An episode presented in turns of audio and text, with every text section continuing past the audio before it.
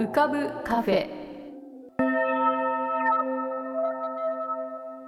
浮かぶカフェ。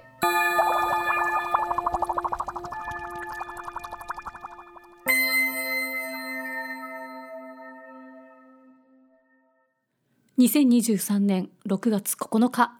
こんばんは。癒しのアートラジオ浮かぶカフェシーズン9へようこそ。カフェ店主の幸代です。浮かぶカフェでは月みたいにぽっかり面影みたいにぼんやり飛行船みたいにゆったりアイデアみたいにパーッといろんなものが浮かぶことになっております。少し浮かぶこともかなり浮かぶこともございます。地上では不自由なあなたもここでは自由です。重いもの硬いものは入り口で脱ぎ捨てて軽くなってお過ごしください。今日も浮かび上手なお客様の素敵な声をお届けします。ではごゆっくりお過ごしください。えー、なんとなんとですねこの6月5日でこの浮かぶカフェ3周年を迎えました。3年ですよ。3年も毎週欠かさず開店してきたこの浮かぶカフェ。いやー聞いてくださってる方が最初から聞いてくださっている方はいらっしゃるんでしょうか。もちろん途中から聞いてくださっている方新しく聞いてくださっている方も大歓迎です。さていつまで続くんでしょう？あのいわゆる、えー、病気が流行り始めた頃から始まったこのカフェなんですけれどもいよいよ、えー、その病気も下火になりましてカフェにそれでもやってきてくださる方がいるというのは嬉しいですね。えー、あの頃はまあ外に出られないとかそういうこともあって始めたカフェだったんですけれども結構一つの場所として定着してきたかなというふうに思っております。えー、皆様のおかげでそしてご常連の皆様声を届けてくださる皆様のおかげでこの3周年を迎えることができました。というわけで、えー、というわけでと言いながらもあのいつもと同じように今日もお送りしております。そうですねこれからも肩の力を抜いてちょっと休みたい時は休むかもしれないです。あるいは何か新しい企画を考えたりしながら続けていけたらいいななんとなく細くも長く続けていけたらいいなというふうに思っておりますのでどうぞ皆様も末永くよろしくお願いいたします。ありがとうございます。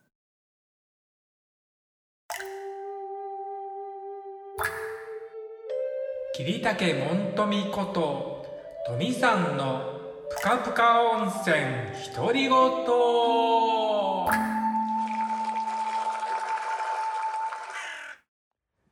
えー、皆さんお元気でお過ごしでしょうか？本日もぷかぷか温泉にご入湯いただきまして誠に大きにありがとうございます。今は大阪の自宅にて、え、ぷかぷかを録音しております、えー、今日は、えー、6月、えー、の、えー、鑑賞教室の初日でございました、はい、一部はねあのお客さんがですね大半が小学生でした。はい。えー、今回の鑑賞教室はね中心蔵のねえー、半眼切腹をね上映しておりますので小学生たちに届いたでしょうかはい、えー、ちょっと、ね、その辺が心配でございます。えー、ねあのー、今日はねまああのいつもより公演の時間も短いんですけどあの恒例の初日のお祝いということで、えー、弟弟子と2人で、えー、ちょっとね2人で乾杯をしてきました。でまああの流れでですね、えー、ちょっとバーにも行ってちょっと今日はねあの程よい気分で、えプカプカをお届けしております。えっとね今回一番のねミスというかうんあの中日休みの日に、えー実はね頼まれた仕事があったんですよ。しかもそれも去年の12月ぐらいに決まった仕事だったんですけどまあ何回かメールで打ち合わせとかしてたんですけど今回まあその指導が届きまして見てみるとですね日にちが違うんです。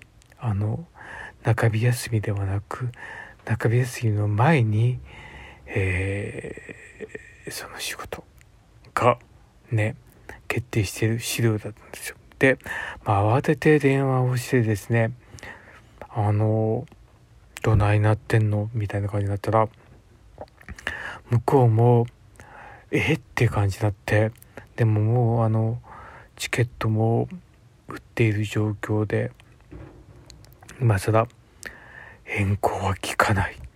どうしよう。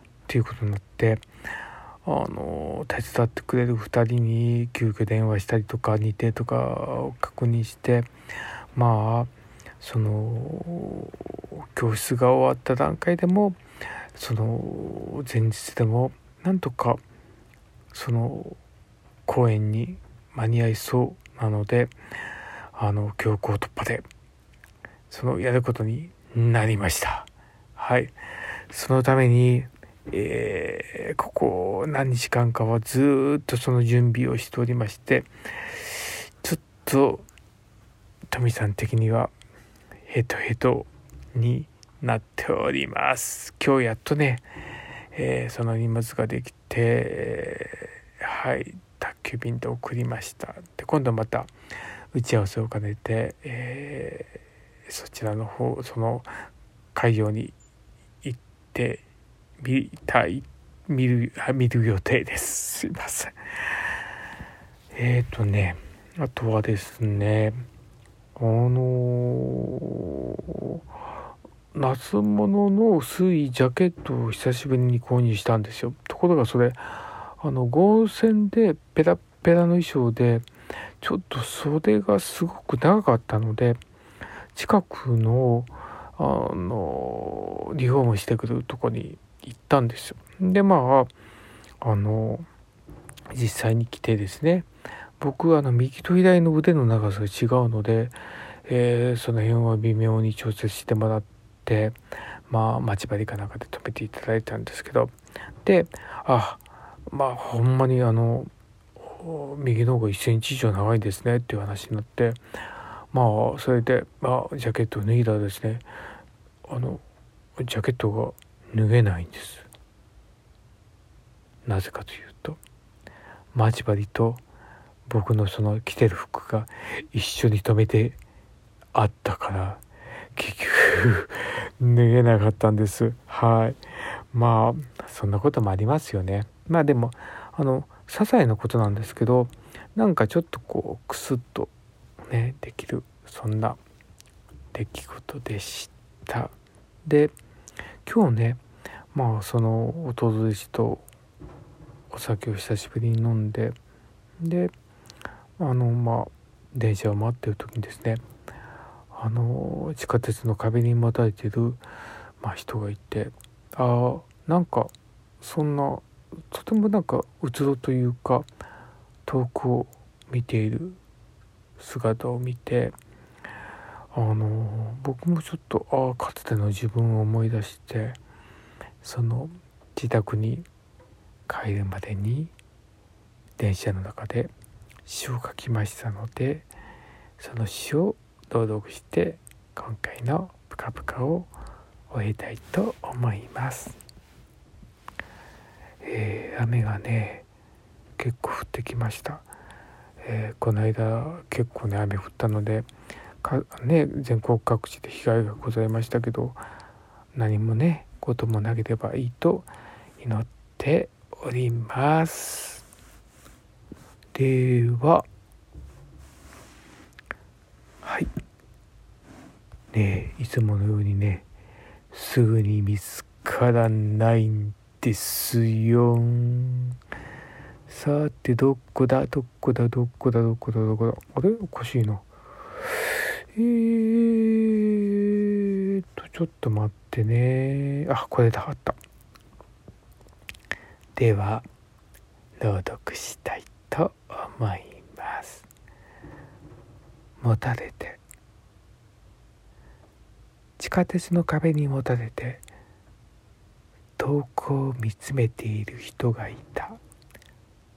僕もあの頃そんなふうに誰かに何かにもたれていた。あの時何を見ていたんだろ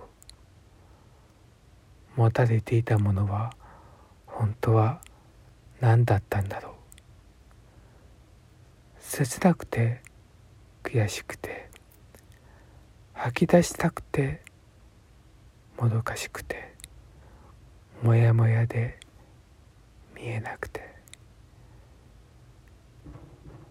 見つけたい思いが強くてだけど掴んだものが求めたものかは分からなかった。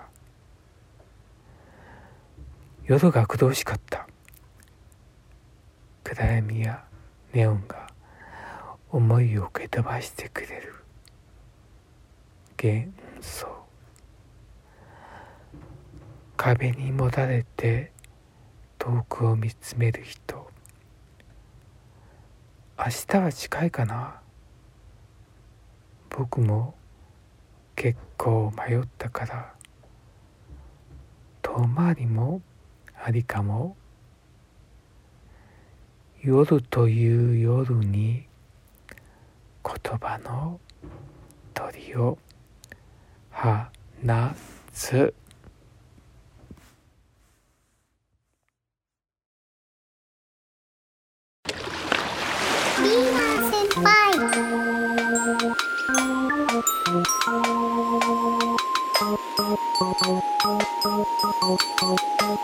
英会話の森。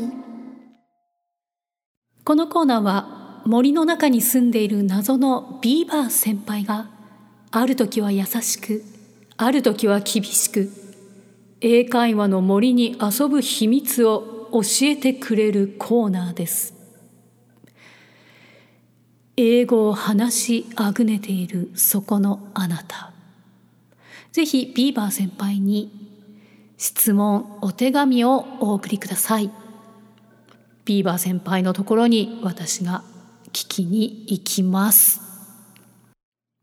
というわけで、えーお手紙が届かない限りこの謎のビーバー先輩の正体も明らかにならないということですので皆様ふるってお送りください。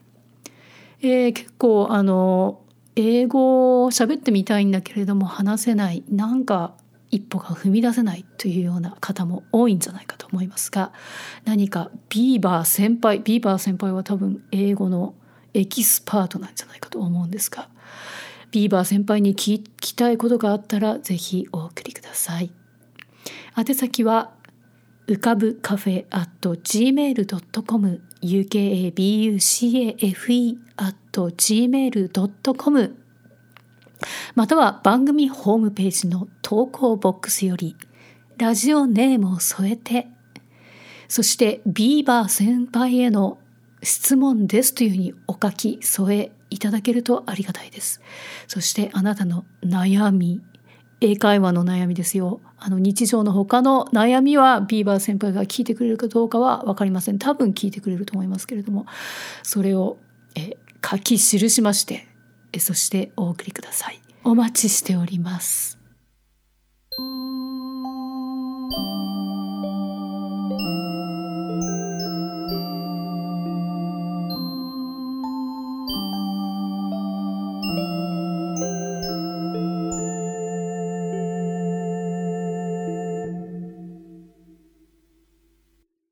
そして今日はカフェに現れなかったヤンさんこと長谷川徹さんのヤンの歌声喫茶へのリクエストもお待ちしておりますこちらも同じように E メールアドレス浮かぶカフェア at gmail.com ukabucafe at gmail.com または番組ホームページの投稿ボックスよりラジオネームを添えてヤンさんに歌ってほしい言葉や文その他さまざまなお題をお送りください。